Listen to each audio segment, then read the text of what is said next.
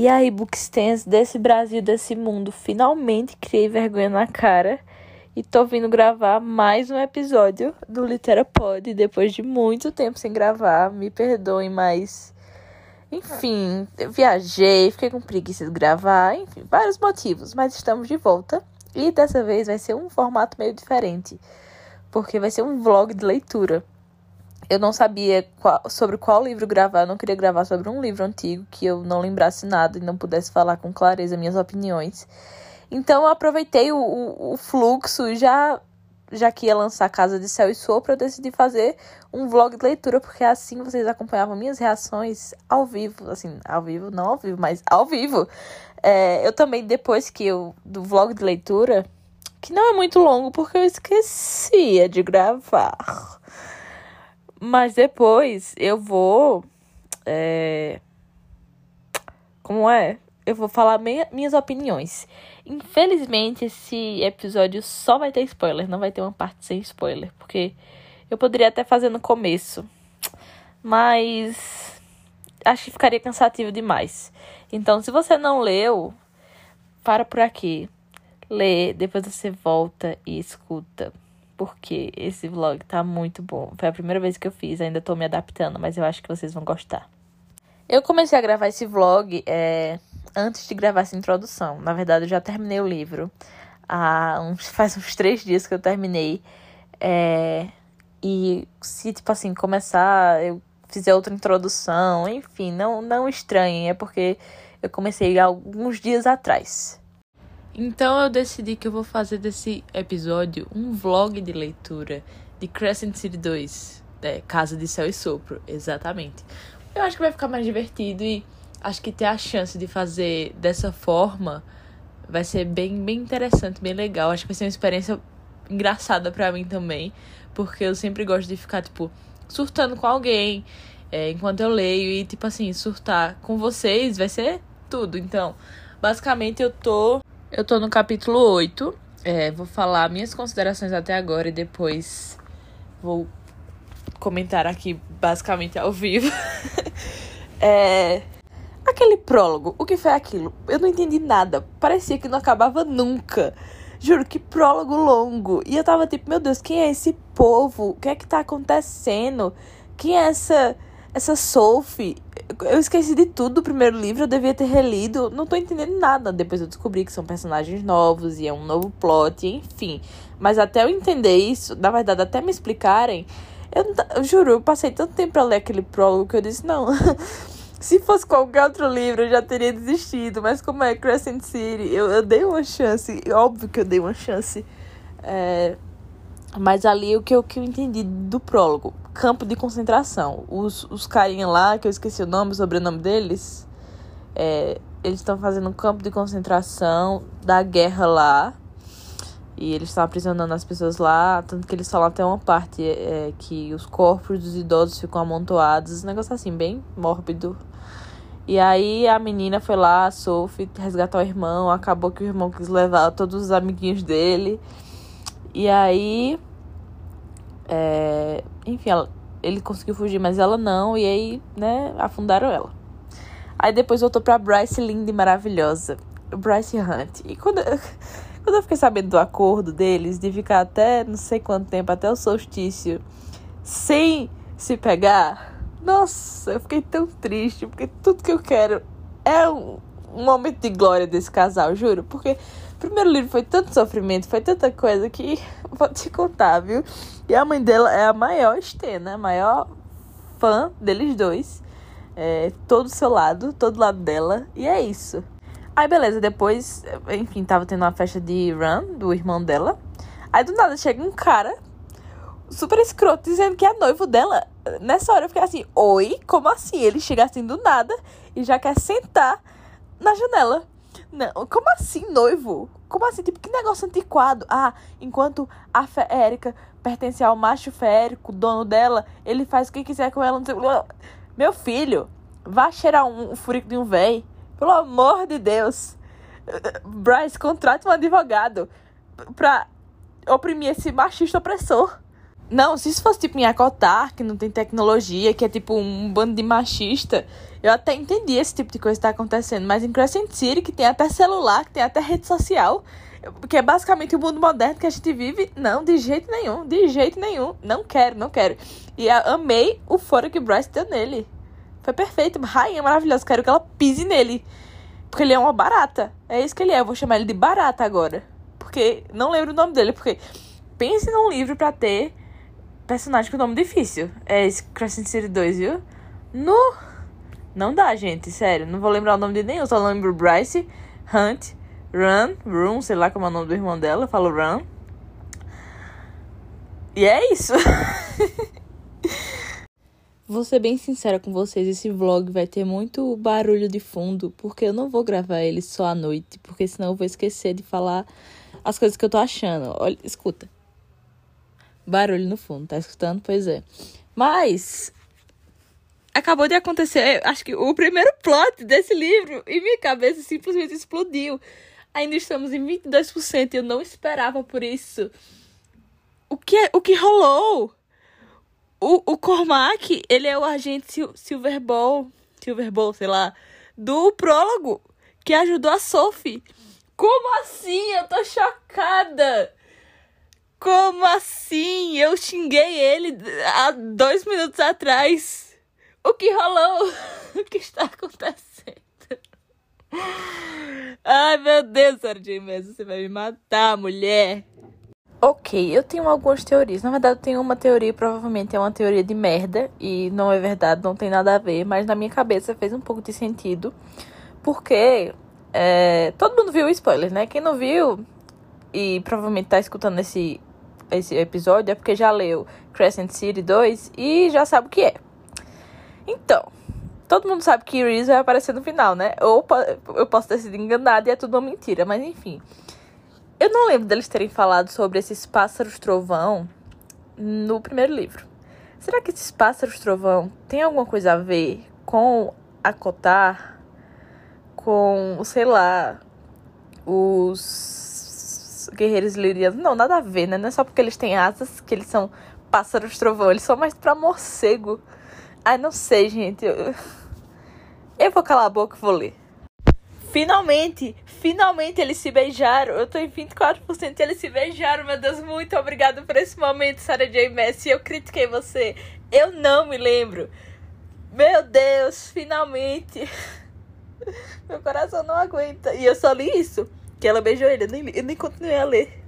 Ai, calma, calma. Escutem esse trecho.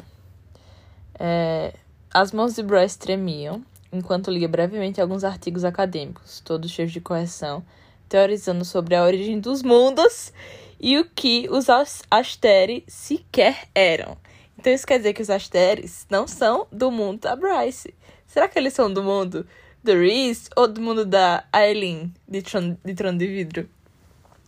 Ai meu Deus, eu tô muito nervosa. Eu quero tanto chegar no final desse livro entender. Mas pensando bem, o que os Asteri poderiam ser? que se correlacione aos outros mundos. Porque não tem muita descrição deles, na verdade, né? E se tem, eu não lembro. Então, não sei. Não se passa nada na minha cabeça sobre. Ok, Bryce acabou de falar que os Asteres são seres que possuíam a força de uma estrela inteira dentro de si, sem jamais envelhecer ou morrer. Beleza, que já existem féricos nesse mundo que eles são imortais. Mas quem é que a gente conhece que possui o poder de uma estrela dentro de si? Hum, estou pensando, minha mente está trabalhando. E faz muito sentido os Asteri é, terem ido atrás de Sophie para meio que silenciar ela por causa das informações que ela só ela sabe, só ela sabe sobre eles. Pode ser uma informação desse tipo, de que eles são de outro mundo, outros seres e que eles não deveriam estar ali Igual em Trono de Vidro com Maeve. Talvez tenha sido spoiler. Desculpa. Peraí que minha cabeça tá a milhões. Peraí, peraí, peraí. Que eu tenho outra teoria. Pode ser uma teoria de merda? Pode, mas essa faz mais sentido. Qual era o poder dos Asteri então? O Sol era uma estrela. Será que eles possuíam o poder de um Sol de verdade? Em Acotar, existe a corte solar? Existe a corte noturna, existe a corte diurna, existe a corte de não sei das quantas, mas existe a corte solar? Hein? Ai, meu Deus.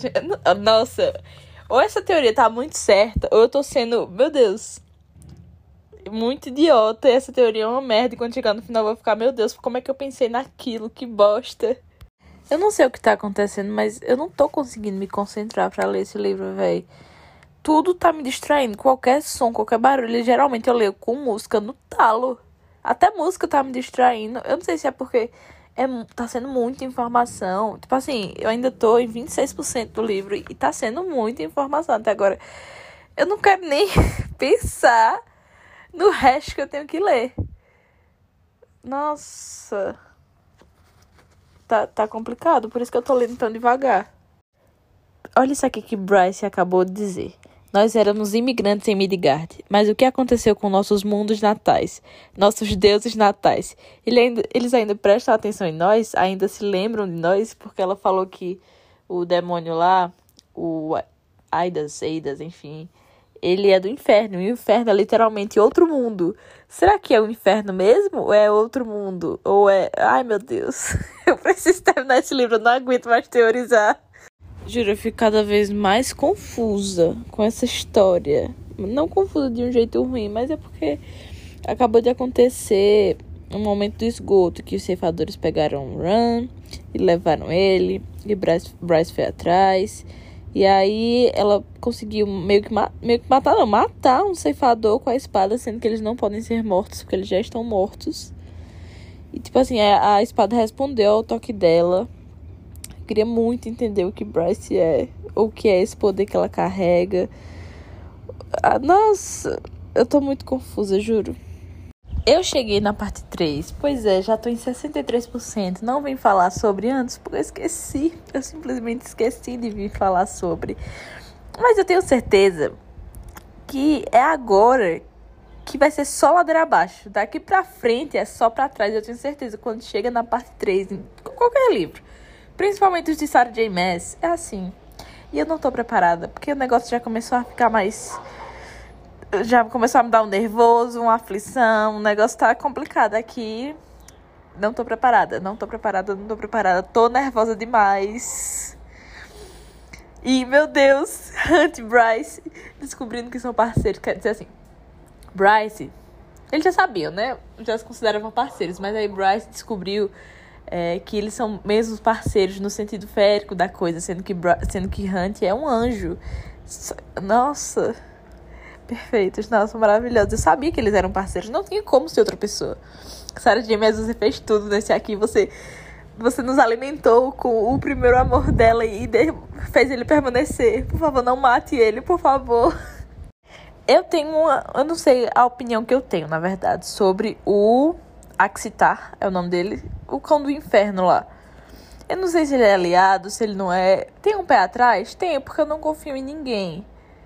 Mas assim, até agora ele só se mostrou não bom, mas tipo tentando ajudar. E é como o Hunt falou, ele também fez muitas coisas ruins é, em nome de Sandriel, porque ele era obrigado. Aí ele tá. Tipo, aí eu tô tipo, é, será que eu confio? Tanto que ele avisou do jeito que pôde, né? A Hunt e a Bryce, e a, enfim, todo mundo tava no barco quando eles estavam fugindo ali da Corsa e que eles estavam indo atrás dele, deles. Então não sei, tenho dúvidas, mas ainda tem um bocadinho de, te de, de coisa para ler, né? 63% ainda. Aqui no meu Kindle tá dizendo que restam 8 horas de leitura ainda. 8 horas. Isso aqui dá uns três livros normais, mas como é um, esse calhamaço, Aí, eh, eu, mas eu pretendo terminar até amanhã. É um sábado hoje, eu não tenho nada para fazer. Então, eu quero terminar até amanhã, mas eu não vou prometer nada. E é sobre. Ok, atualizações de leituras. É, li um pouco demais, novamente esqueci de vir aqui. E eu tive um surtos e sustos, porque 71% eu achava. Nossa, só de pensar já me dá um negócio ruim. Que Ethan tinha morrido. Assim, sem mais nem menos, do nada. do nada pula um demônio e arranca o pescoço dele. Eu fiz, pronto, morreu, morreu. Eu entrei em desespero. Eu disse, não, eu não aceito isso. Sarah J. Maas, você não pode fazer isso. Então não, eu estou me apegando a ele. Não. E nossa, eu fiquei num desespero, lendo o capítulo, num desespero, pra descobrir que ele não tinha morrido. Ainda bem, porque senão eu ia ter um colapso nervoso. Porque se a merda já começava daquele jeito, nossa, não eu não ia conseguir, não ia conseguir de jeito nenhum. Agora, também teve aquela merda do pai de Bryce meio que reivindicando ela, tipo assim, por causa que ela usou o nome de realeza dela para conseguir uns benefícios aí, aí, putz, se lascou e agora ela é princesa oficial e agora ele fica mandando nela, então, homem desgraçado, eu quero que ela mate ele. Juro, eu quero que Hunt arranque o pescoço dele, igual ele fez com. Com a outra bichinha lá, Sandriel. Juro, que saco.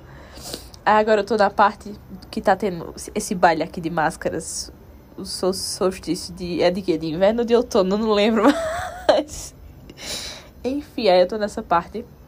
Acho que vai, vai acontecer muita merda, eu acho. Porque tá aqui programado pra é, Bran encontrar Day. Eu tenho minhas suspeitas de que Day é Celestina. Não sei se eu já falei aqui. Porque faz muito sentido, mas não sei. Pode até que, ser, que seja uma armadilha. E nem a gente que tá lendo percebeu. A gente se iludiu junto com o Ram. Não sei, tô com medo disso. Por isso não tô criando tantas expectativas. Bryce e Hunt vão aprontar alguma coisa pra.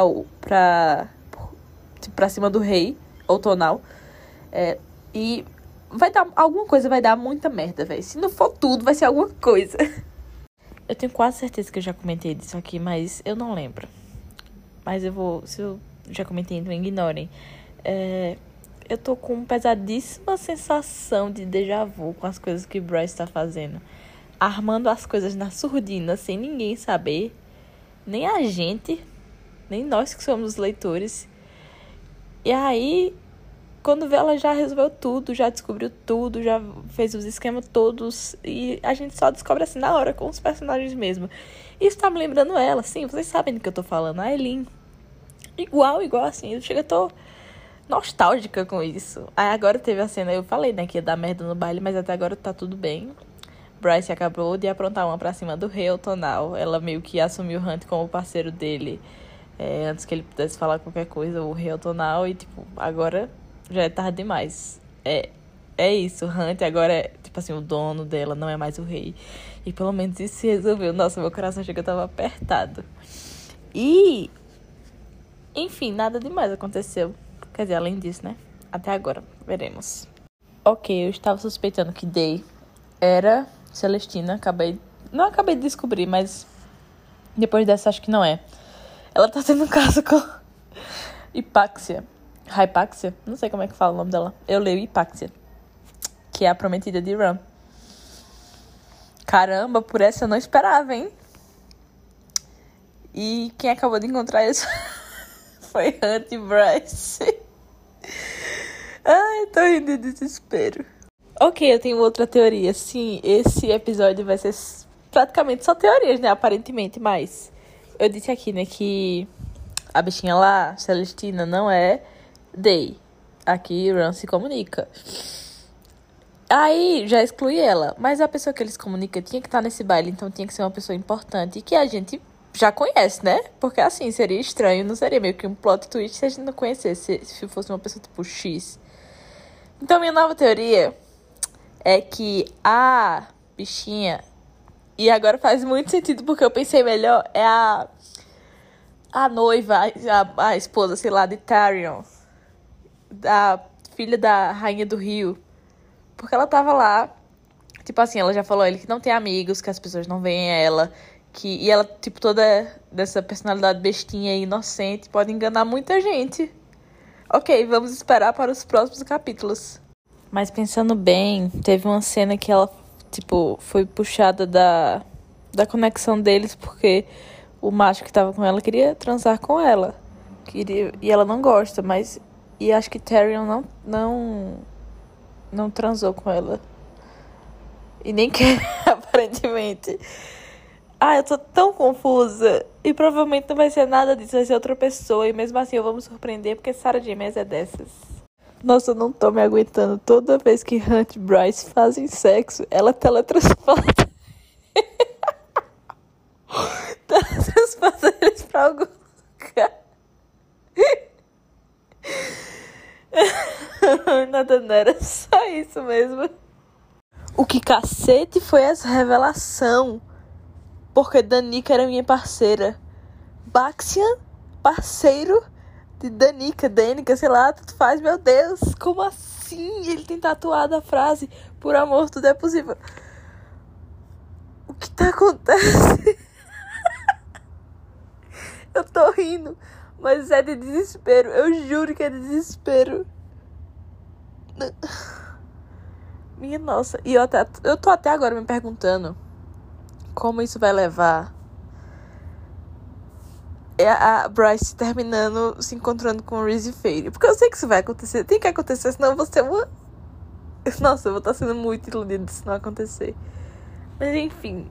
Nossa, o que foi isso? Eu tô chocada. Ok, agora eu estou com grandes suspeitas, e não é mais teoria, grandes suspeitas de que Day é a Corsa. Faz muito mais sentido do que ser a filha da rainha do Rio. Enfim, muito mais sentido. Eu tenho certeza que não é ela. Mas vê, pensa comigo. Quando o Ran foi se encontrar com ela lá naquele baile e a Arp apareceu e ele tipo, perguntou se indiretamente se ela era dele, ela não sabia do que ele tava falando. Aí beleza, ele olhou para cima e a Corsa tava olhando. Aí ele, poxa, perigo, é melhor sair daqui. Depois ele descobriu que Day tinha ido se encontrar com ele, mas viu que a Arpia tava lá. É, e que tinha, tipo assim, não dava para eles se encontrarem sem se entregarem. E aí, ela sempre fala que tá com um macho, mas que na verdade odeia ele. Que as pessoas não sabem disso, mas odeia ele. E a, a, é, a Corsa tá com Pollux. Nossa, faz muito sentido, eu tenho certeza que é ela. Se não for, vai ser um tombo. Mas eu tô tão acostumada a levar tombo que tudo bem, sabe? tô em 89% e minha barriga tá doendo, tão nervosa que eu tô. Juro, que medo. Nossa, não, tô muito nervosa, tô muito nervosa. Eu tô com medo do que vai acontecer. É, tipo assim, o que acabou de acontecer foi. Ran falou pra Bryce dar um golpe no pai dela e virar rainha outonal. E agora eles estão dentro lá do Covil, porque só pode ser um Covil dos. Esqueci o nome, o nome deles dos Astério. Enfim, tô muito Eu vou ter um filho. Juro, eu tô a ponto de botar um ovo. Eu sabia, finalmente eu acertei alguma coisa. Era Corsa. Eu sabia. Ah! Meu Deus do céu. Eu tô chocada. Eu não tô tão chocada porque eu tinha adivinhado. E tava muito na cara, mas. Caramba! Meu Deus, ela tá salvando eles. Eu sabia, eu sabia. Ela tinha alguma coisa nessa cabeça dela que ela não, que ela não delatou eles da primeira vez. Eu já tinha achado estranho ali, muito estranho. Puta merda, puta merda, eu terminei o livro. Eu juro. Eu não. Eu não tô acreditando. Não, não é possível, juro, não. Eu tô sem reação. Eu tô passando mal. Meu Deus, o que foi que aconteceu? Deu tudo errado, deu tudo errado. Tudo, absolutamente tudo errado. Hunt. Aquele hashtag ridículo. O. Esqueci o nome dele. Ele botou a coroa de Smir de volta em Hunter, ele é escravo de novo, meu Deus. E aí, é, Bryce pegou o portão e foi pra outro mundo. E Asriel pegou ela, ele, ele capturou ela achando que era algum inimigo, mas chegou lá e ela viu todo o círculo íntimo. E eu sabia que Fury, Fury, Fury, Fury, sei lá, amiga dela era de outro mundo. Eu sabia que ela se parecia com. Com. Esqueci o nome dela agora, mas fugiu tudo da minha cabeça. Eren. Eren de Acordel. Eu sabia que era alguma coisa. E quando ela viu Eren, ela disse que Fury é igual a Eren. Eren, Eren. É que Eren, Eren. E aí, ela viu o Resend. E antes de saber o nome dele, ela disse que ele era igual a, a Ran, o irmão dela. Tipo, igual. A mesma aparência. Meu Deus, isso é o multiverso? Sarah mas você se inspirou na Marvel mesmo? Eu não tô entendendo nada. E aí, Reese falou na língua dela. Aquele que todo mundo já sabe, olá, Bryce Killa, meu nome é Reese Sand. Eu tô muito nervosa, eu tô muito nervosa, meu Deus do céu.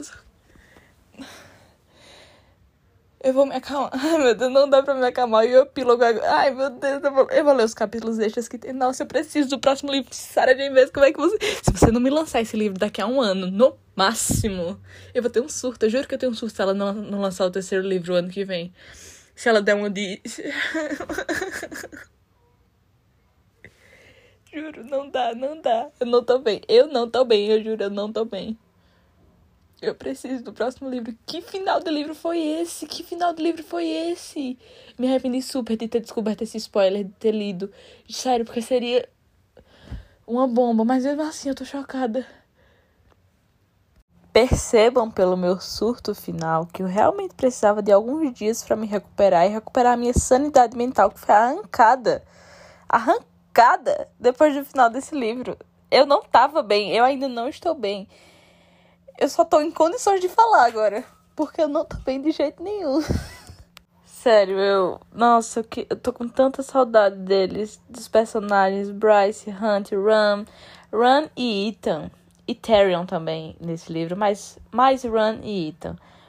Principalmente Ethan, foram uma bela surpresa. Sério, eu não esperava me apegar tanto a eles. Tanto que vocês viram aí na parte que eu achei que Ethan tinha morrido. Eu tive um surto, eu fiquei, não, de jeito nenhum, não, isso não pode acontecer. Sério, eu fiquei com tanto medo dele ter morrido. Ai, não. E eu ouvi, já ouvi falar que Sarah J. Maas pretende escrever três livros sobre a história, mas quer escrever mais depois sobre os personagens que vão sobreviver. Certeza que ela vai matar um deles. Ou ela vai matar Ethan, ou ela vai matar Ram, ou ela vai matar Tyrion, porque às vezes matar esses personagens secundários é muito pior. Causa bem mais destruição do que matar os protagonistas. Sério, igual a, a Trono de Vidro. Eu não vou falar quem é, mas quem já leu sabe de quem eu tô falando. Gente, sério, que livro foi esse? Que livro bom! Que livro bom! Sarah J. Maas, você escreve muito bem, sua cachorrona. Eu tá vendo que eu tô surtando de novo. Tipo assim, é muito diferente de acotar, velho. É muito. Parece que. Não é que parece que são que é outra pessoa escrevendo, mas é que, tipo, é uma história totalmente diferente. Um, uma escrita, tipo, mais. É como se fosse uma escrita mais intelectual, mais profunda, mais densa, sabe? Você tem que prestar muita atenção, porque senão o mínimo detalhe você vai perder. Então, assim, sério, que história incrível. Sarah J. Maas, ela acho que eu vou repetir o nome dela 30 vezes nesse episódio, mas enfim, a autora. Ela é muito genial, velho. Ela tá sendo muito genial nesse livro, ligando os pontos e ligando as histórias dos mundos e tudo. E toda a origem da, dos Asteri e das coisas, de como o mundo de Bryce surgiu. E sobre eles. Sério, muito bom esse livro. Muito, muito bom. E esse final foi assim. Acabou comigo acabou comigo. Eu só não digo que foi o melhor final de livro dela, porque Tog, primeiro lugar no meu coração, acima de tudo e todos. Mas que final de livro, sério. Acho que foi o segundo melhor final de livro dela. Muito bom, me destruiu, porque assim, eu ainda tô destruída pelo fato de que Hunt voltou a ser escravo. E ter acompanhado, é, tipo assim, ele nesses dois últimos livros e ver o quanto ele odiava ser escravo, ver o tanto que ele lutou para se livrar disso. E ele voltar assim, de graça, velho. Voltar a ser escravo. E o pior de tudo é que Bryce não tá lá. Bryce tá na peste de outro mundo. Bryce tá na... Velares, velho. Tipo, meu Deus, mulher, volta. Vem resolver teus B.O., vem salvar teu macho. Eu devia, sabe o que? Eu devia ter escrito tópicos enquanto eu lia. Tópicos de coisas que eu quero discutir aqui, mas eu não fiz isso porque eu sou uma desorganizada. Então agora eu vou ter que ficar lembrando as coisas que eu quero falar. Mas eu acho que assim, durante o. Enquanto eu tava lendo aí que eu gravei para vocês, eu falei muito sobre a minha opinião sobre alguns personagens. É... Enquanto eu lia o livro, eu fui marcando trechos que eu achei importante Então acho que eu vou falar sobre esses trechos aqui, a minha opinião sobre eles, porque agora, tipo, eu tenho uma forma nova de marcar meus livros. Antigamente, antigamente até o último livro que eu li, eu botava os post-its da cor da capa. Então, se a capa tem um detalhe azul, eu usava só o post-it azul. E era uma droga, né? Porque acabava com os meus post-its. Agora eu tô fazendo um sistema de marcação mais eficiente. É tipo assim, é, post-it laranja pra coisas que eu acho que vão ser importantes no futuro do livro. Ou detalhes importantes. Rosa para momentos fofos, beijos. Roxo, tensão, qualquer tipo de tensão. É, vermelho famoso hot, né? Que eu acho que vale a pena ser marcado. E assim vai. Aí, minha primeira marcação laranja, que é detalhes importantes, foi essa aqui. Bryce tinha desenvolvido uma consciência aguçada da presença de Hunt, como sentir o relâmpago no vento. Só precisava entrar em uma sala e ela sabia se estava ali só por causa daquela descarga de poder em seu corpo. Já em 44, 44, na página 44, Sarah J. Maas já deixou. Minha dicção não veio. Mais uma vez. Vou repetir. Já na página 44, a autora deixou claro que eles são parceiros. E assim, eu, muita gente tava com medo dela matar Hunt, porque é o que ela. Não matar, né? Mas, tipo, ele não ser o principal interesse amoroso de Bryce, porque é o que ela sempre faz nos livros dela o primeiro interesse amoroso nunca é o que prevalece. Foi assim em Acotar, foi assim em Trono de Vidro. E todo mundo pensou que ela ia repetir a história. Mas ainda bem que ela não fez isso. Ainda bem, porque assim, Bryce e Hunt nasceram um pro outro.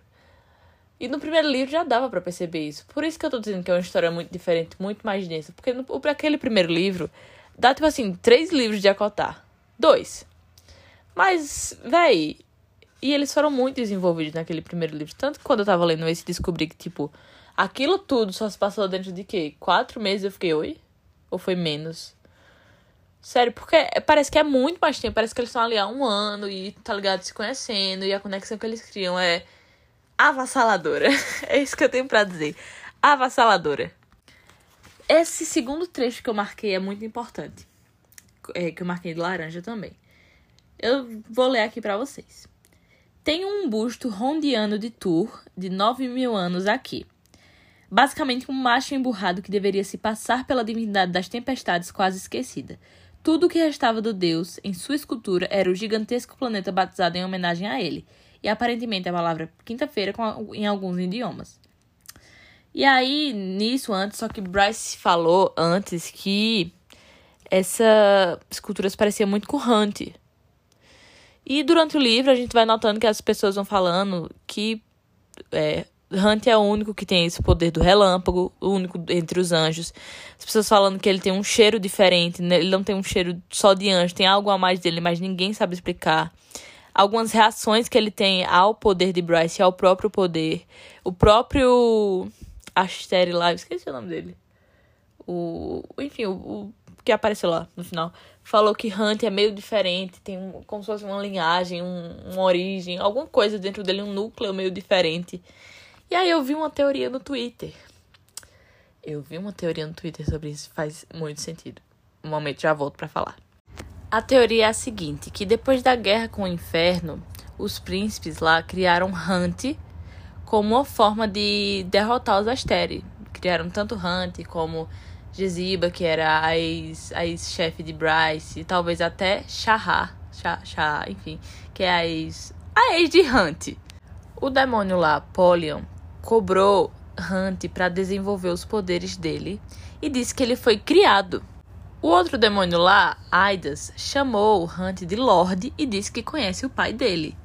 E que talvez não tenha sido coincidência Hunt ter nascido um pouco antes da rebelião de Shahar porque porque talvez ela também tivesse envolvida com o inferno e Hunt fala que ela queria ser vista com ele. E por que ela iria querer ser vista com um anjo de, tipo assim, de classe mais baixa? Porque ela iria querer que um anjo, tipo assim, como ele que não tinha nada, fosse o comandante do exército dela.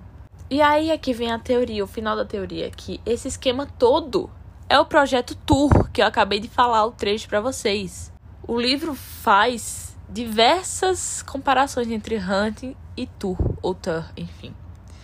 E essa é a teoria. Faz muito, muito sentido, mas, velho, do jeito que, que a autora tá sendo genial nessa série, pode ser muito que seja isso, porque é uma teoria muito genial. Mas pode ser que seja uma coisa ainda, tipo assim, mais explosiva, que vai explodir a cabeça da gente ainda mais. Mas é uma teoria que vale a pena pensar sobre. Uma coisa que eu gostei muito desse livro foi como Hunt e Bryce estão ainda mais conectados, companheiros, parceiros. Nossa, eles estão tão perfeitos juntos. Parece que eles nasceram pro outro. E literalmente foi isso, porque eles são parceiros. Sério, eles são muito bons, muito bons, assim. Sei nem explicar, meu coração explode de tanto amor. E tivemos aquele plot twist lá que eu falei em 20 e tantos por cento, acho que foi 23%, que a gente descobre que Cormac, o príncipe escroto e machista, na verdade é um rebelde. O rebelde que aparece no prólogo. Oh, como é o nome dele? O agente Daybright. Não, confundi tudo. É o agente Silverbow. Daybright é outra pessoa que a gente vai falar sobre daqui a pouco. Meu Deus. Eu não esperava por isso de jeito nenhum que ele fosse um rebelde, eu tava assim, crente que ele ia ser um escroto e que ele ia atrapalhar o romance entre Bryce e Hunt. E que ele ia só fazer merda, só ser machista. Mas na verdade não, ele era um, um rebelde apaixonado por Sophie. Que aí a gente descobre que realmente estava morta, né? A Baby. Porque eu ainda tava na esperança de que ela tivesse sobrevivido, porque acharam as correntes dela do fundo do mar abertas, mas ela não, não sobreviveu. E finalmente, depois de um livro inteiro e 227 páginas do segundo livro, temos o primeiro beijo entre Bryce e Hunt. Porque no primeiro livro não teve beijo. Não teve beijo. Teve, teve tensão sexual, mas não teve beijo. E aí, finalmente o beijo aconteceu. Eles não quiseram mais esperar. Juro, que momento, que sabor, que emoção. Parecia que tinha muitas borboletas no meu estômago. E parecia que era eu. Ele falando aqui, ele era dela. Completamente dela. E ela era dele. Percebam que Sarah J. Maas, ela gosta dessa frase. Porque eu tenho certeza que eu já li essa frase em outros livros dela. Enfim. Vamos falar sobre isso aqui. Mais uma coisa que eu marquei de laranja. Ron foi perguntar ao pai dele, o rei Otonal, sobre a espada que ele carrega. E ele respondeu assim: é uma espada antiga, de outro mundo, feita do metal de uma estrela caída, um meteorito essa espada existe além do nosso planeta. Talvez os ceifadores tenham sentido se acovardado. Quando a gente lê o epílogo, a gente vê a adaga de que Nesta encontrou reagindo à espada de Ran, que, que coincidentemente está com Bryce. E elas provavelmente são feitas da mesma estrela, porque ele falou aqui que é feita de uma estrela caída. Provavelmente é feita da mesma estrela, do mesmo material, por isso que elas reagem ou elas são feitas de materiais opostos, enfim, não sei. Não sei, é mu muita coisa, muita teoria. Mas assim, essa espada tem coisa. Tudo que eu quero. Seria tão bom um crossover digno assim de Vingadores Ultimato nesse terceiro livro de Crescent City. Sério, eu queria muito um crossover, tipo, crossover mesmo. Mesmo que ficasse tosco, assim, ficasse sem sentido levar eles pro mundo de Bryce. Mas eu queria. Eu queria porque eu sou fanfiqueira. Eu gosto de um negócio mentiroso. Eu gosto de um negócio que é assim, que me dá emoção, que, que alimenta minha fanfic. Junta Tog também, por favor, porque assim, indignada, Tog esquecidíssimo no churrasco. Sarah J. Maas vive escrevendo livro extra pra contar para os personagens de Crescent City, vai até escrever um conto dos pais de Bryce mas não escreve mais nada de Tog. Eu sou a pessoa mais triste do mundo, porque Tog é a minha vida. Tog é acima de tudo, Tog é acima de todos. E ele é simplesmente esquecido no churrasco. Eu queria tanto, tanto que ela puxasse Trono de Vidro pra esse crossover também. Que talvez tenha uma, tenha uma possibilidade que ela puxe. Talvez tenha. Porque lá no final, quando o Bryce tá descobrindo a verdade, que o carinha lá, eu esqueci o nome dele. Rigelos. Rigelos é o nome do astério principal lá. Ele falou sobre os metamorfos que vivem nesse mundo, que eles vieram de outro mundo, em que todos os féricos daquele mundo compartilhavam sua forma com um animal. Que os tritões também descendem desse povo férico, desse outro mundo. E eles não têm orelha pontuda. Sabe quem também é tem uma forma animal e não tem orelha pontuda? Fenris. De. De Trono de Vidro. Lorcan também não tem orelha pontuda, mas ele é férico. É, Rowan tem orelha pontuda, mas enfim, ele é férico e consegue se transformar em uma forma animal. Gente, tá, ela deixou claro aqui que é Tog e talvez ela puxe. E se ela puxar Tog pra esse crossover, eu vou ser a pessoa mais feliz do mundo. Eu nunca mais vou ser triste. Eu juro a vocês, se Tog vier pra esse, essa muvuca, pra essa farofa, eu vou amar. Vai ser tudo pra mim. Tudo que eu quero, juro. E assim, minha fanfic é. Tá lá, rolando o cabaré em Crescent City 3. Hunt escravo, todo mundo lascado, os Astéria vencendo. Aí do nada. Uma sombra, uma noite reluzente. E aí, pá! Reese, pá! Ezreal, pá! Cassian. E aí, pá! Bryce junto deles. E aí, Nesta, as Valkyrias, todo mundo, manda todo mundo pra essa farofa, manda todo mundo, eu quero todo mundo mesmo, lutando, quebrando a cara de todo mundo. Quero as Valkyrias matando os machos escrotos, quero Feire lançando lobos de água para derrotar todo mundo, quero a Elin queimando todo mundo, todo mundo, todo mundo, quero o Rowan sufocando todo mundo com aquele poder dele, quero... Nossa! eu tenho que parar, porque isso não vai acontecer e eu vou criar expectativas e eu vou ser totalmente frustrada. Totalmente. eu espero que seja melhor do que eu tô esperando. Sarah J. Maas, por favor, imploro. Imploro! Mas vamos lá continuar com os trechos que eu marquei, não me perdi totalmente. Nossa, fiquei muito emocionada agora. Muito emocionada. Ignorem, me ignorem às vezes, tá? Porque eu fico louca. Quando é sobre Tog, eu fico louca. Vamos falar sobre a primeira vez que Bryce e Hunt disseram eu te amo. Que momento, mais uma vez, que sabor. Juro, esse casal foi tudo para mim nesse livro. Apesar do, do final devastador, eles foram simplesmente tudo. Eles estavam lá num momento super íntimo e carinhoso e ela falou eu amo você, só que ele ficou calado ficou calada. Ela, pronto, pronto, pronto. Falei merda. Aí ele, eu também amo você, Kinlan. Ah! E ele ficou, ele ficou, tipo assim, assustado porque ninguém tinha, nunca tinha falado isso pra ele, tratado ele assim. Eu fiquei muito triste, muito amor. Esse homem, ele merece todo o amor do mundo. E ele teria isso com Bryce, se não fosse o, o cabaré que aconteceu. Porque eles não podem ter uma vida normal. Não pode, não pode, não pode. E mais uma vez, ele falando aqui, e ele era dela. Aqui, eles se assumindo como parceiros, assim, tipo, mesmo sem saber se eram ou não, eles decidiram se assumir como parceiros. E aí ele falou: Não teria surpreendido Hunt se o nome de Bryce estivesse entalhado no coração dele. Perguntou-se se o próprio estava gravado na estrela que brilhava em seu peito. Gente, gente, tava na cara que eles eram parceiros, parceiros. Porque, é porque Hunt antes disso falou assim, tipo assim, que os anjos também têm parceiros, mas tipo, no, na nomenclatura. E Bryce explicou que férico, é, a parceria é um negócio biológico. Tipo, a gente conhece as parcerias de Yakotá e Tog, enfim. Ai, sério, perfeitos. E voltando àquela teoria de que Hunt, ele é muito mais poderoso do que ele acha, que ele foi. Ele é alguma coisa, gente. Ele foi criado, ele foi feito, sei lá, ele é de outro mundo, ele é um deus, ele é um rei, sei lá o que ele é teve muito disso aqui, ó. Presta atenção nesse trecho. Hunt aterrissou na terra ao lado dela e soltou um urro que sacudiu o próprio portão. Ele tem muitas cenas assim em que o poder dele, tipo assim, afeta tudo ao redor dele. E, nossa, certeza que esse homem tem, tem coisas aí profundas da origem dele que ninguém sabe, nem ele mesmo. E a gente vai descobrir no livro 3. É sério, tô muito triste, vai demorar tanto para sair Ai, meu Deus. Espero que ela não dê uma de Cassandra Clare e demore mais de um ano, tá? Mais de um ano e meio para lançar o, a continuação, o terceiro livro. Porque Cassandra Clare tá aí segurando. Segurando Chain of. of como é? Chain of Thorns, que é o terceiro livro de, das últimas horas. Tá aí, ó.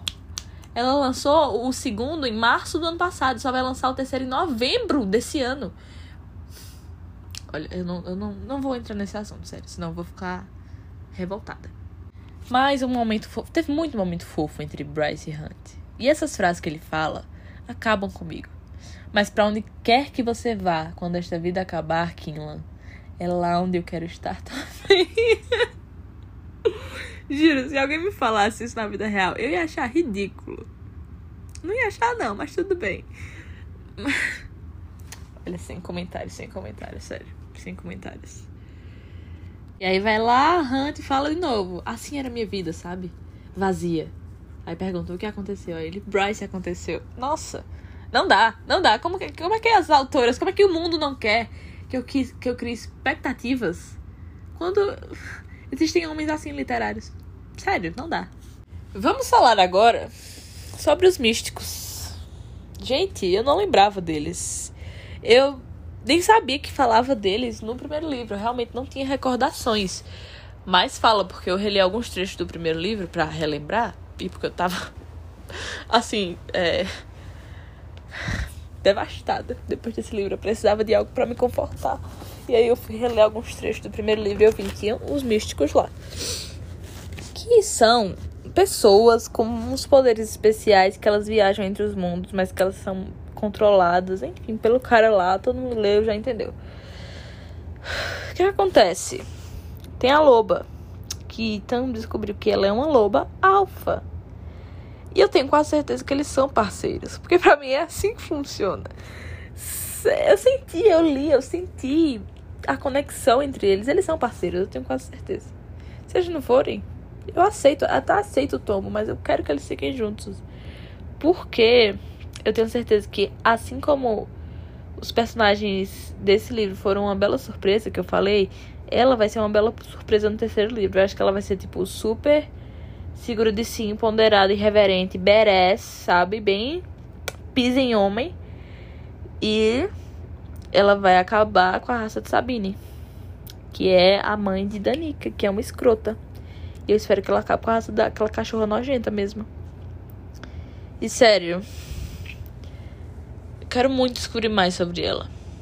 Quando o primo lá, o velho lá, falou que ela como é?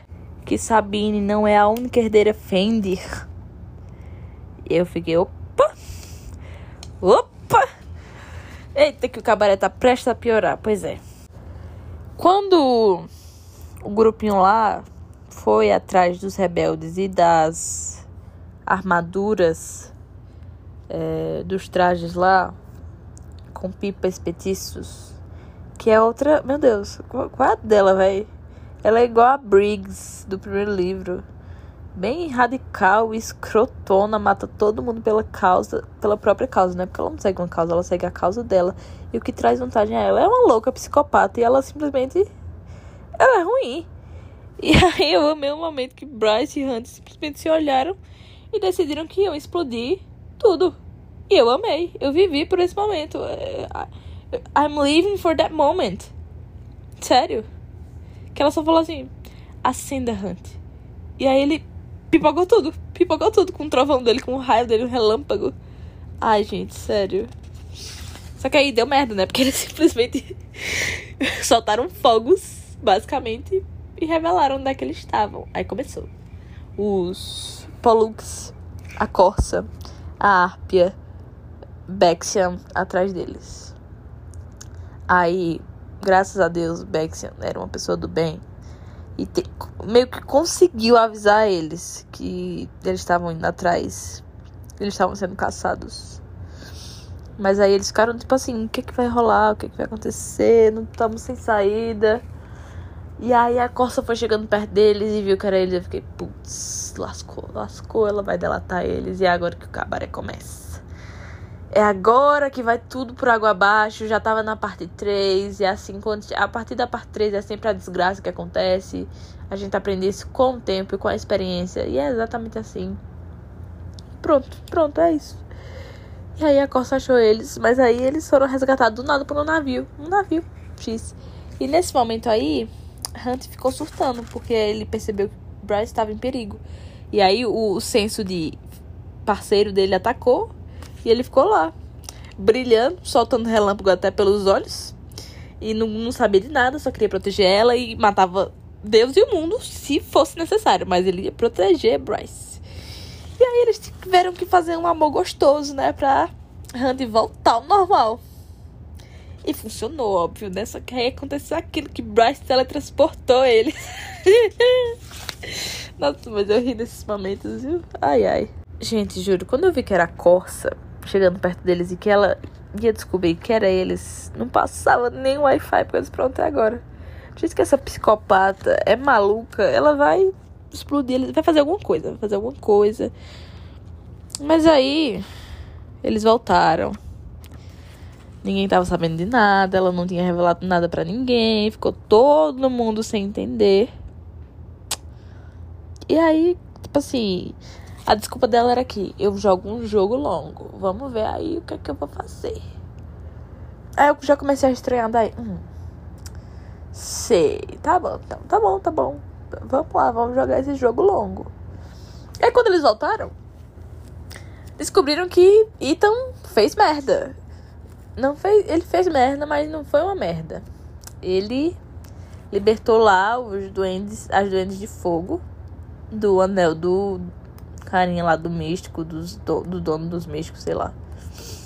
E dentro também tinha uma dragoa. Uma dragoa, minha gente. Uma dragoa. Ariadne é o nome dela. Ari para os íntimos. E aí eu fiquei, meu Deus do céu, que rolou. Só que a gente descobre que as dragoas, o poder dela é. Tem até escrito aqui, entre seus muitos usos, fogo de dragão é uma das poucas substâncias que comprovadamente fere os príncipes do inferno. Ele pode queimar até mesmo o couro do príncipe do o, o couro escuro do príncipe do fosso. Quando eu li isso, eu fiz, pronto, eles não precisam mais de nada. A guerra tá ganha com Ari do lado deles. Só que agora eu descobri que talvez os príncipes do inferno, do inferno talvez não sejam tão ruins. Talvez eles, ele, talvez eles realmente queiram ajudar Midgard. E que os Astérios precisam ser derrotados. E agora a minha preocupação é: Ari fugiu. Fugiu deles. E imagina se Ari foi se juntar aos Astérios. Ou se ela for capturada pelos Astérios. Aí, meu amor, já era. Já era, já era, já era. Acabou pra todo mundo. Pode perder as esperanças, é isso mesmo. Vai todo mundo morrer. O que foi esse momento? O que foi esse momento da gente descobrindo que Bexia era parceiro de Danica? Essa bicha morreu no quinto capítulo do primeiro livro. E ela é mais citada nessa série do que os próprios protagonistas. A bicha tá morta. E ela é mais citada que os personagens que estão vivos, juro. Eita mulherzinha pra aprontar, viu? Ô, bichinha danada. Juro, não tem um pingo de juízo. Do nada. Eu, eu não acreditei no começo também. Que ele tava falando a verdade, mas aí ele falou da tatuagem. Pois é, parceiros. Quem diria, hein? Aí a gente percebe que Bexian realmente é do bem e tava do lado deles. E aí o coração, ó, chega e bate ao. Chega. Acerta as batidas, né? Dessa vez ele acerta as batidas.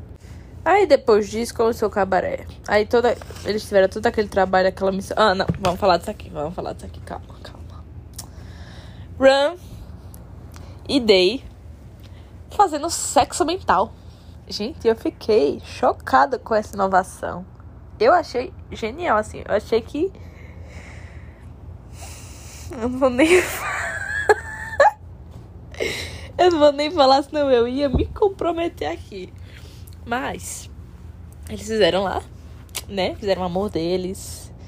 Lá. Eu sabia que eles iam ter uma super química. Desde a primeira vez que eles se falaram, eu sabia que ia ter um romance ali. Eu sabia, tava óbvio. Só não viu quem não quis. E quem não quis ainda viu. É, e aí aconteceu. E ela falou assim: Você me faz sentir. Você faz como. Você me faz sentir viva. Eu acho que foi algo assim que ela falou. Sério. E ela deu tanta pista que era Corsa. Que. Você, é, se for ler de novo, vai meio que ficar na cara mesmo. Óbvio que já sabe, né? E eles fizeram lá. E aí, eles terminaram de fazer lá o amor bonitinho mental deles. E aí ela foi puxada. E aí ela começou a entrar em desespero, porque claro que ia começar a dar merda. E ela só falou das masmorras. Aí ele ficou desesperado pra ir atrás dela. Aí foi ele, Hunt e Bryce. Bryce para conseguir as informações, ele para salvar ela das masmorras. Obviamente deu tudo errado, apesar de que eles descobriram muita verdade, principalmente Bryce. Bryce descobriu tudo, né? Dos Asteri, o próprio Gelos contou a ela das coisas que Danica descobriu, dos mundos que eles conquistaram. Eu achei genial. Assim, a gente já tem um gostinho dessas coisas entre mundos no em Trono de Vidro, no final do Trono de Vidro. É quando não só quando a Aileen começa a tipo cair pelos mundos, mas toda aquela questão de Maeve que ela fala dos como é o nome lá? Dos eita, Erevan, que é que ele era?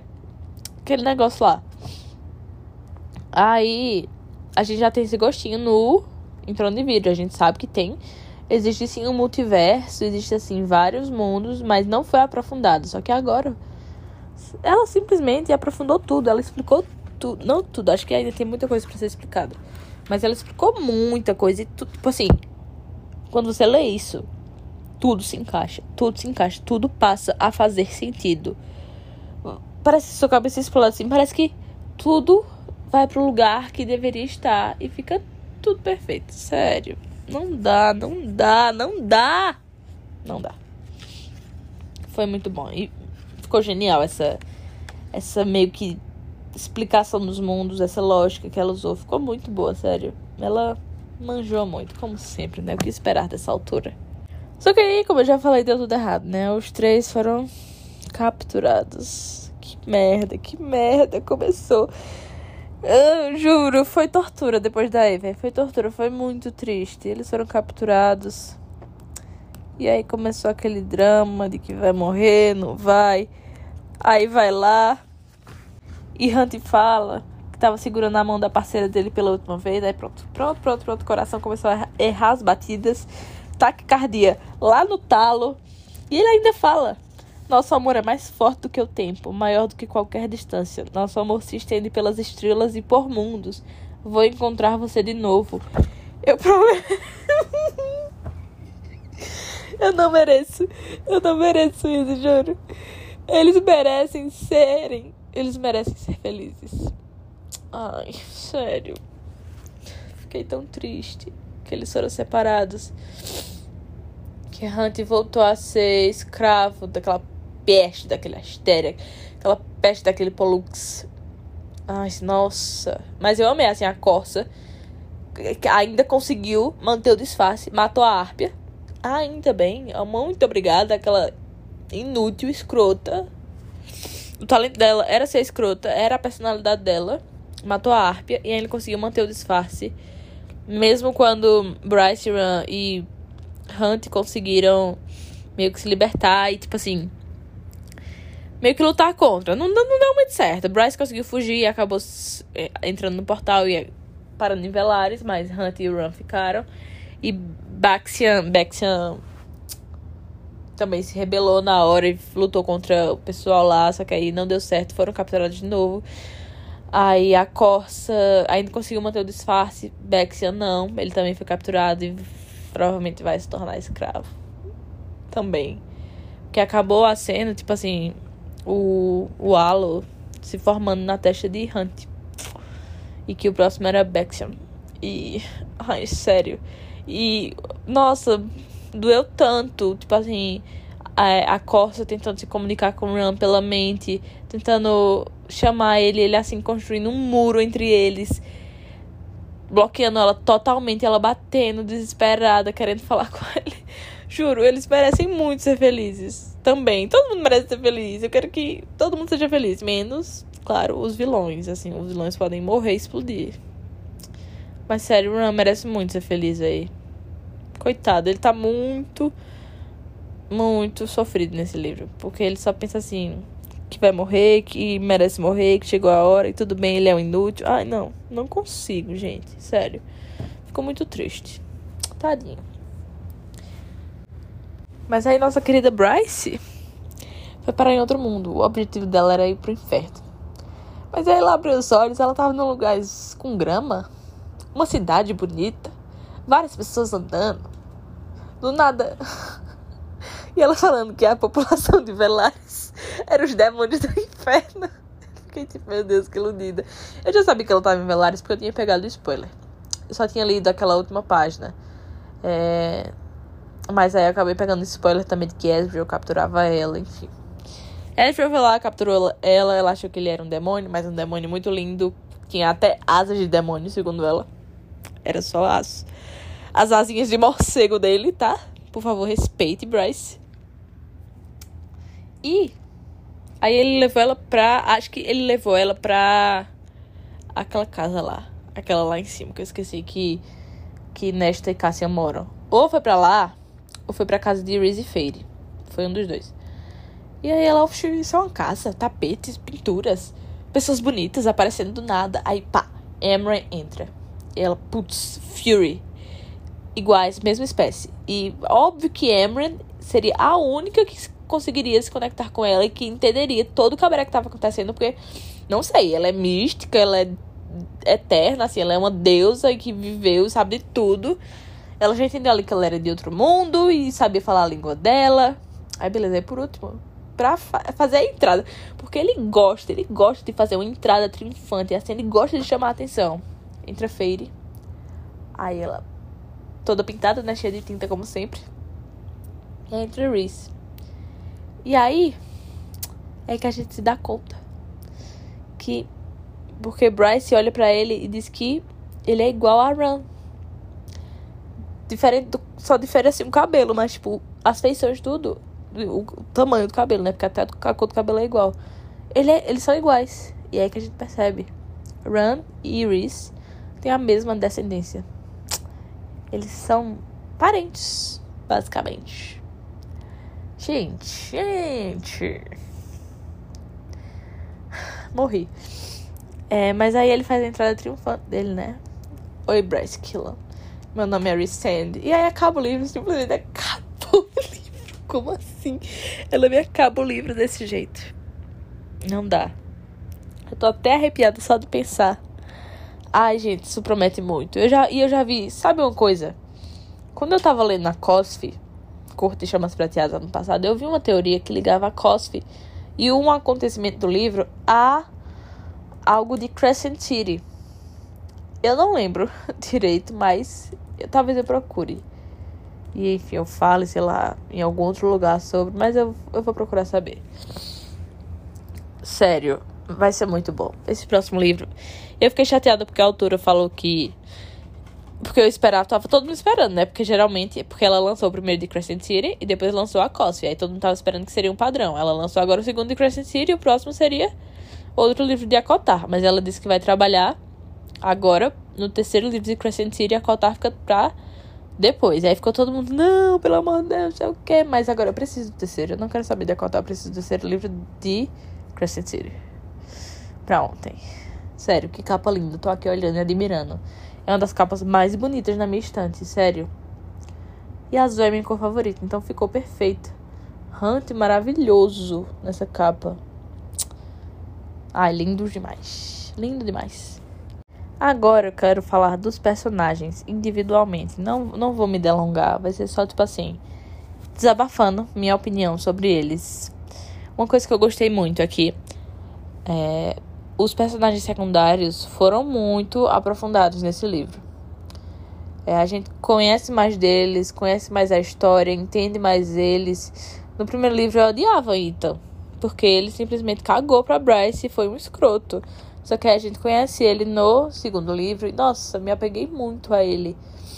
Então, de verdade, foi uma bela surpresa nesse livro. Eu não sabia que eu me apegaria a ele, não sabia que eu ia gostar tanto dele. E Tadinho, velho, ele sofre muito. Chega a dar pena. Mas gostei muito dele. Gostei do arco dele. Gostei que ele, assim, ainda é arriado por Bryce. Pois é, amigo, não deu sorte. É... Fazer o que, né? Mas eu sei que ele vai ser muito útil no terceiro livro. Na verdade, eu acho que a autora ela quis desenvolver. Nossa, tô fungando muito. Mas é porque o ar-condicionado tá ligado. É, a autora ela quis desenvolver muito os personagens secundários nesse segundo livro para eles terem, para não precisar tocar na história deles no terceiro livro e usar muito eles assim. Eu acho que eles vão ser muito úteis, muito, muito úteis no terceiro livro, é, como peça-chave. Por isso que ela desenvolveu tanto eles. Eles vão ser peça-chave no terceiro livro.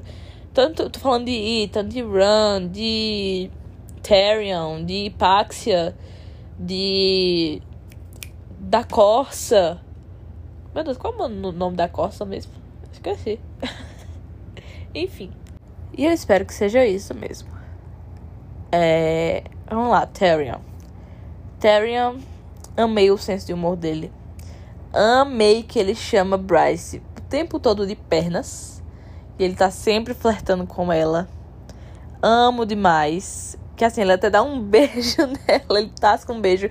E até Hunt ri, porque ele sabe que, tipo assim, não é sério, ele não leva a sério, tá ligado? É. Ai. Eu amei ele, assim, eu acho que eu não me apeguei tanto a ele. Eu não, não almejava tantos capítulos dele quanto dos outros personagens secundários. Mas eu gostei de conhecer a história dele, de entender ele, de saber a função dele para com a Rainha do Rio, que é uma escrota, uma louca, lunática, e a filha dela é outra chata, mimada, assim, coitado dele. Fazer o que, né? E a justificativa, justificativa dele pra ter ficado noiva da filha dela é tão ruim, velho. Tão ruim. Ele tava com tesão e tava desesperado e fez. Aceitou qualquer coisa pra transar com ela. Qualquer coisa. E aí acabou presa. E aí, para se livrar disso, ele fez o quê? Fez um acordo com a Rainha Víbora. Né? Rainha Víbora é o nome dela? Foi de a pior, né? De a pior, cara. É... Enfim, eu gostei muito dele. Eu acho que ele também vai ser peça-chave. Tanto que ele foi lá com o Cormac. Coitado do Cormac morreu lá na explosão. E ele sobreviveu, Tyrion. Então acho assim. Tyrion, assim como os outros também que ficaram de fora da missão de Hunt, Bryce e Run, mas acho que Tyrion vai ser uma peça-chave para resgatar eles, porque ele meio que tava dentro da missão e conseguiu fugir, sabe? Então acho que isso dá um impacto maior. Então assim, acho que ele vai tentar ajudar muito eles. Vai vai ser uma peça-chave para o resgate deles de alguma maneira. De alguma maneira. É... Quem mais? Run. Nossa, perfeito, velho, perfeito. Pra mim, o Ram, ele é uma mistura de Dorian, de Trono de Vidro, com Reese e Ezreal. E é isso. E é uma mistura perfeita. Porque Dorian, em todos os Dorian é perfeito. Dorian não tem um defeito. Eu juro, eu amei Run nesse livro. Ele tá perfeito. E assim, me apeguei demais a ele. E o romance dele com Day, a Corsa, no caso. Ai, gente, sério. Eu vivi por aquilo. Eu vivi por aquele romance, pelo romance de Hunt e Bryce. Juro, ele merece tanto ser feliz. Fico indignado porque ele não tem um momento de felicidade. Quando ele tem, aí ele pá, descobre que é a, basicamente a pessoa que ele se apaixonou é a Corsa. E na cabeça dele a Corsa é uma pessoa ruim. Matou muita gente. Que realmente matou. Ela até tenta justificar mas não deu muita explicação, não deu para desenvolver muito ela. Acho que Sarah James vai cuidar disso no próximo livro. Eu espero. Sabe o que eu espero? Eu acho que ela vai desenvolver muito a Costa no próximo livro. Tanto que vai ter capítulo narrado, assim, é em terceira pessoa, mas vai ter capítulo na visão da Corsa. Tenho quase certeza que ela vai fazer isso. E Ram ser um descendente estrelado, ser um estrelado no caso, né? E ser descendente, ter a mesma linhagem de Reese, traz à tona uma coisa. É uma teoria também que eu vi no Twitter, que seria: e se o sobrenome de Reese for estrelado? Recent estrelado. Agora escutem, prestem atenção. Tem muita gente falando que o sobrenome dele provavelmente é Denem. Danam. Eu leio Danam, mas provavelmente se pronuncia diferente. Denem, enfim, o, o sobrenome de Run. Mas, quando o Reese fala em acotar sobre o sobrenome dele, ele dá a entender que é algo vergonhoso. E se fosse estrelado, faria muito mais sentido. Porque assim, imagina é, Cassian tirando dele, do sobrenome dele. Reese estrelado. Pensa comigo, até pra gente, até eu tiraria onda. Então ele com certeza teria vergonha. E faria sentido eles dois, Ran e Reese, serem aí da mesma linhagem. E também nunca explicou por que a palavra estrelado. Eu sei que tem uma estrela no peito de Bryce que brilha, mas por que estrelado? Poderia ser outra palavra. É, é essa a teoria. Celestina, velho. Não confiei nela do começo ao fim. E estava certa em não confiar, porque por mais que ela não tenha feito muito mal, ela também não ajudou em nada, né? Aquela nojenta, ela não fez nada e ainda entregou eles no final. Juro. Ai, sem paciência, juro. Se Pax descobrir isso, que ela fez isso, que ela lascou os amigos dela, eu espero que Pax acabe com ela. Assim, não quero mais nada com ela. Porque ela foi uma puta egoísta. Uma puta egoísta. Ai, gente, juro. E, e eu achando que ela era a gente Bright. Que tombo, hein? Que tombo. Mas fazer o quê? Parecia muito. Muita gente achou também. Então não tô sozinha nesse barco. Mas não era ela. E. Pois é, né? Flynn e Declan não foram muito desenvolvidos. Assim, eles ficaram realmente mais como personagens ter terciários. Enfim, terceiro plano lá. Mas mesmo assim, eles tiveram participação é, boa e importante. E eu gostei muito deles, principalmente de Flynn. Desse tom meio dele galanteador, ele flerta muito, enfim, achei achei bacana. Não sei se ele vai ter um romance com Ariadne, ele, tipo assim, ficou muito dando em cima dela, mas não sei se é só o jeito dele, ou ele vai, ou ah, isso vai pra frente. Não sei, não sei o que pensar. E assim, não, acho que não tem muito o que falar sobre Hunt e Bryce, mas eu já falei muito deles. Falei muito de Hunt, na verdade. Bryce, assim, não tem nem palavras aí. Ela foi espetacular. E assim, ela dando uma de Aileen foi o melhor. Ela planejando tudo, nada escondida. Nem a gente descobriu, nem a gente que tava lendo sabia tudo descobriu. Ela planejando ali e depois jogando a bomba, assim, de que tinha descoberto. E Hunt ficou puto com ela. Parece que parecia que eu tava vendo um filme. A Eileen, Rowan. Mesma coisa, Reese Fade. Tem, é esse padrão. Os protagonistas da, dessa altura têm esse padrão. De querer, enfim, resolver tudo sozinhos. Foi um, um puta déjà vu que eu tive. Mas foi muito legal. Tô meio esgotada já de tanto que eu falei. Tô, tô até com sono. Deixa eu, eu vou pensar, mas será que tem mais coisa para falar? Ah, minha outra teoria é que Ram vai protagonizar a próxima capa de Crescent City. Que a primeira capa é Bryce, a segunda é Hunt. A terceira tenho quase certeza que é Ram. Quase certeza. Acho que já falei as coisas que eu espero, minhas expectativas para o próximo livro, né? Por mais que a maioria seja muita fanficagem, mas vou vou seguir com fé, porque uma garota pode sim sonhar. Dá licença. É... Eu falei sobre os personagens. Já botei pra fora todas as minhas dores. Ah, e detalhe, eu achava que ia ser quatro livros principais. Porque aqui em Crescent City tem quatro casas, né? As quatro casas de Midgard, que é Casa de Terra e Sangue, que foi o nome do primeiro livro aí. Casa de Céu e Sopro, o segundo livro. Provavelmente o nome do terceiro livro seria Casa das Muitas Águas ou Casa de Chama e Sombra. Uma das duas vai sobrar. Eu acho que o próximo vai ser Casa de Chama e Sombra. Tem mais. É um nome mais forte, tem mais assim. Pá, tem um. dá uma chegada maior. Pois é.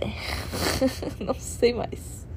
E é isso, gente. Tô sentindo que eu tô esquecendo de falar sobre algum assunto. Provavelmente tô.